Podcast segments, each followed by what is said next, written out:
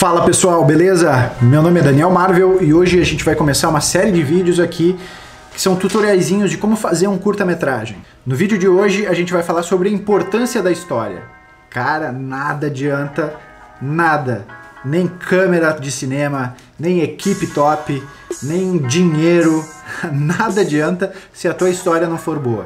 Então eu vou dar algumas diquinhas básicas aqui de como criar uma história bacana para dar start aí no teu projeto do teu curta. E o assunto de hoje diz respeito não só a quem trabalha com cinema, não só a quem quer se tornar um cineasta, mas também a quem trabalha com qualquer área do audiovisual, como publicidade, vídeos institucionais, casamentos, eventos, porque não somos meros observadores, a gente não está lá só registrando tudo que está acontecendo. De certa forma, sim, dependendo, em eventos principalmente. Mas a gente também tem o poder de conduzir como essas imagens vão ser captadas. A gente tem o poder da edição também.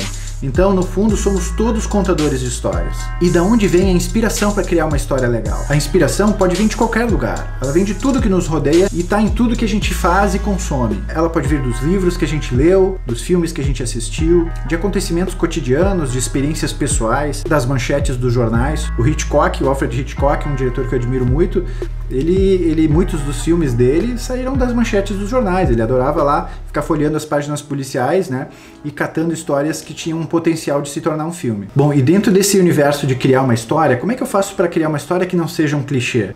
Bom, vamos à definição do que, que é um clichê. Olhem só, clichê no sentido figurado é uma ideia já muito batida, uma fórmula muito repetida, um chavão. Né? Bom, vou dar aqui alguns exemplos de histórias clichê. O policial que busca vingança depois de ter a sua família assassinada. Um casal apaixonado que descobre que são irmãos. É, sei lá, o cara que desconfia que o seu vizinho novo ali do, da porta do lado possa ser um assassino, um vampiro ou qualquer coisa assim, né? São histórias clichês, são histórias que, que já foram filmadas e contadas muitas e muitas vezes. E o Alfred Hitchcock também dizia uma coisa muito legal: é melhor começar por um clichê do que terminar num clichê. E o que, que isso quer dizer, né? Muitas vezes a gente tem a pretensão de querer ser, de pensar assim, nossa, eu sou um cara muito genial, vou criar aqui uma história que vai revolucionar o cinema ou vai dar um nó na cabeça das pessoas. E aí faz toda uma onda lá e acaba caindo num clichêzão brabo, né? E às vezes tem uma certa restrição de, de querer pegar uma história que, que parece simples, mas que tem um bom potencial e trabalhar essa história de uma forma que o que era um clichê acaba virando um grande filme, né? Então não te apega muito nisso, né? Até tu, tu pode começar é, escrevendo um, uma história baseada num desses clichês até que eu falei, e depois amarrar essa história muito bem, escrever, trabalhar, dar um tratamento bacana nessa história toda e virar um baita de um filme. Então não te preocupa muito com essa história do clichê. Sobre a questão da importância da história, eu queria dizer também assim, roteiro não é literatura, né? Então não adianta tu ficar criando descrições super elaboradas de tudo, né?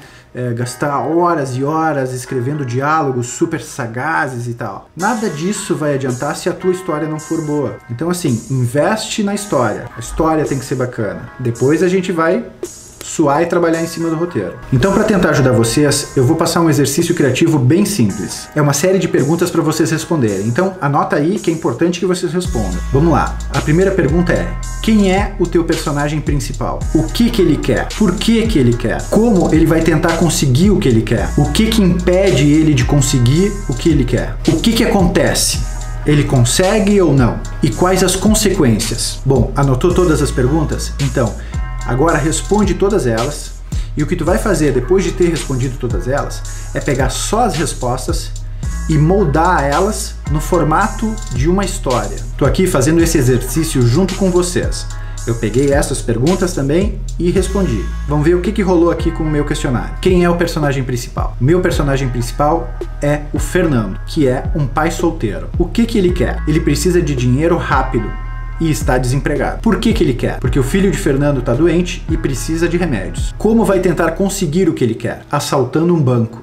O que impede ele de conseguir o que quer? Bom, ele tem medo de acabar sendo preso e deixar o filho desamparado. O que, que acontece? Ele consegue ou não? Fernando acaba sendo morto pela polícia. E quais as consequências? O policial que matou o Fernando acaba adotando o filho dele e dando para o garoto o tratamento que ele precisa. Bom, essas foram as perguntas e as minhas respostas. O que, que eu fiz? Peguei as respostas e moldei elas no formato de uma história. Como é que ela ficou? Vamos ver. Fernando é um pai solteiro, abandonado pela esposa e que agora acaba de ser demitido. recebe mais um grande baque ao ter o filho diagnosticado por uma grave doença. Desesperado por não saber de onde tirar o dinheiro para o tratamento do filho, Fernando resolve praticar sozinho um arriscado assalto a uma agência bancária. Com medo de acabar preso, deixando seu filho desamparado, Fernando faz de tudo para escapar da polícia, mas acaba morto em uma troca de tiros. Ao policial que o baleou, ele revela, antes de morrer, a situação de seu filho doente. Comovido com a história de Fernando, o policial luta pela guarda do menino, o adota e assume o tratamento de saúde do garoto. Viram?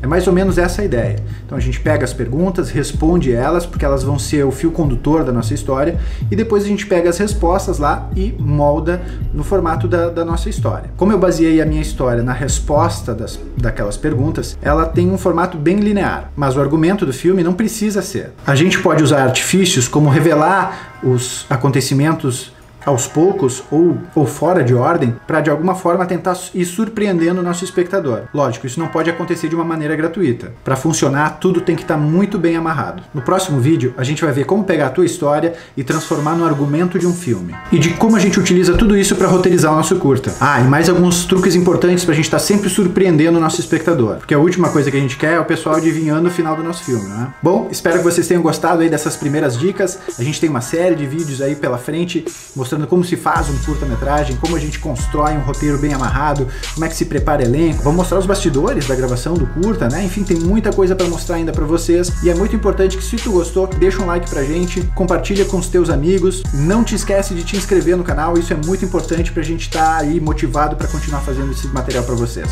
Beleza? Então tá bom e até o próximo vídeo.